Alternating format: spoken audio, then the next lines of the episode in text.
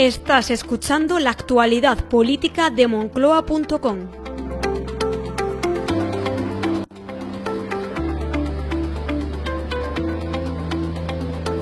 Estas son las noticias del 4 de marzo de 2020. El PP saca rédito del Día de la Mujer para marcar distancias con Vox. El PP ahora sí quiere ir a las manifestaciones del día del 8 de marzo.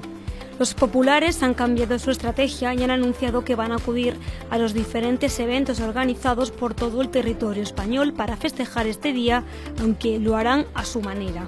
Los de Pablo Casado eran junto a Vox los únicos partidos mayoritarios que se negaban a acudir a este tipo de actos. Ahora la formación de extrema derecha se ha quedado sola. Cayetana Álvarez de Toledo más cerca de Vox que del PP.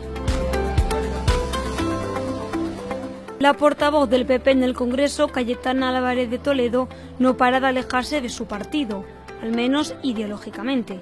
La Popular no ha dudado en marcar distancias con las decisiones que toman desde Génova, un aspecto que no gusta dentro de la formación y que la acercan un poco más a los planteamientos que defienden desde Vox. Recientemente ha habido dos temas claves que la enlazan de forma directa con los de Santiago Abascal, el rechazo al 8 de marzo y el ataque a los medios de comunicación.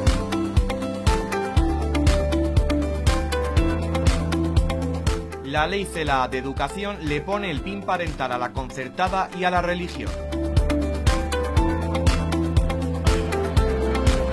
El Consejo de Ministros aprobó ayer la nueva ley orgánica para la reforma de la Ley Orgánica de Educación, con el objetivo de cumplir con una de nuestras más nefastas tradiciones político-legislativas, aprobar una ley educativa sin consenso con la oposición, frentista y que dura lo que dura el gobierno de turno. Que no pase una legislatura sin que se apruebe una ley educativa contra alguien o para enmendar lo que alguien ha hecho antes la ley supone veto o un pin parental a las ideas educativas de PP y Vox, especialmente en materia de centros privados y concertados y en lo que a la asignatura de religión se refiere. Iglesias prepara Podemos para el asalto a la administración pública.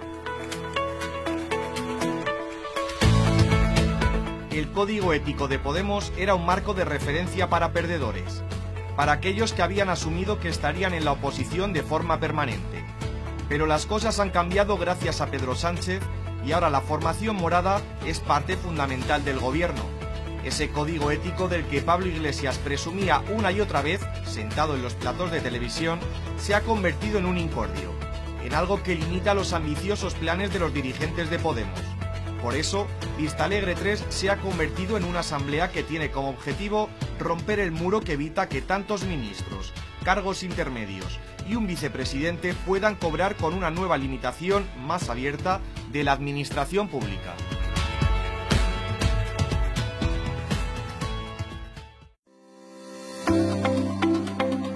Y recuerda que para más información nos puedes visitar en moncloa.com. También nos puedes escuchar en tu altavoz inteligente Alexa, Google y Apple HomePod, pedírselo a Siri, al asistente de Google o seguirnos en Spotify, Evox y en la mayoría de plataformas de podcast.